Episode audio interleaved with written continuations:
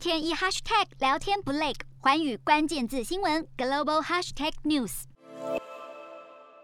交通管制终于松绑，让民众纷纷欢呼、按喇叭庆祝。因为才开年，中国浙江宁波市北仑区就惊传本土病例，而北仑正是舟山港核心港区的所在地，让当局当机立断，一度启动一级紧急响应，实施临时封闭管理管制陆空交通。宁波港主要港口更是紧急启动进港绿色通道，对核酸检测阴性的卡车问奖发放通行证，确保物流的出入顺畅。而当局之所以绷紧神经，因为宁波舟山港贵为全球第三大货柜港，二零二一年就输送超过三千万个货柜，再创历史新高，足见其重要地位。再加上二零二一年八月，舟山港梅山码头因为员工染疫，全面封港停工两个星期，就使得舟山港外排队的船只创下两年多高点。无独有偶，全球货柜港四个深圳在确诊数攀升之下，水口港不只是客运和邮轮航班几乎全陷入停摆，货柜码头更已经开始限制货物的进入。全球最大的单体货柜码头盐田港同样在深圳，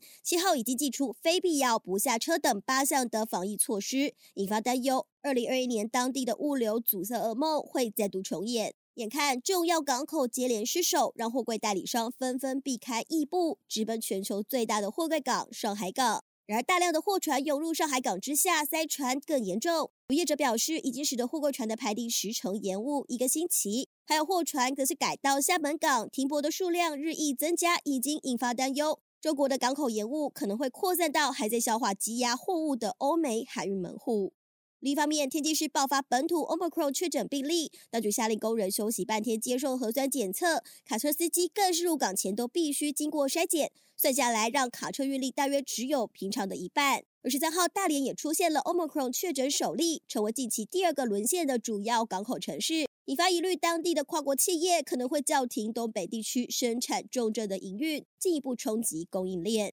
中国沿岸大港在配合官方清零政策之下，人车货柜的往来大受限制，供应链的输送效率也大打折扣。而随着农历年前出货高峰来临，国际物流市场却也越显混乱。洞悉全球走向，掌握世界脉动，无所不谈，深入分析。我是何荣。环宇全世界全新升级二点零版，锁定每周三、周六晚间九点，环宇新闻 MOD 五零一中加八五凯播二二二以及 YouTube 频道同步首播，晚间十点完整版就在环宇全世界 YouTube 频道。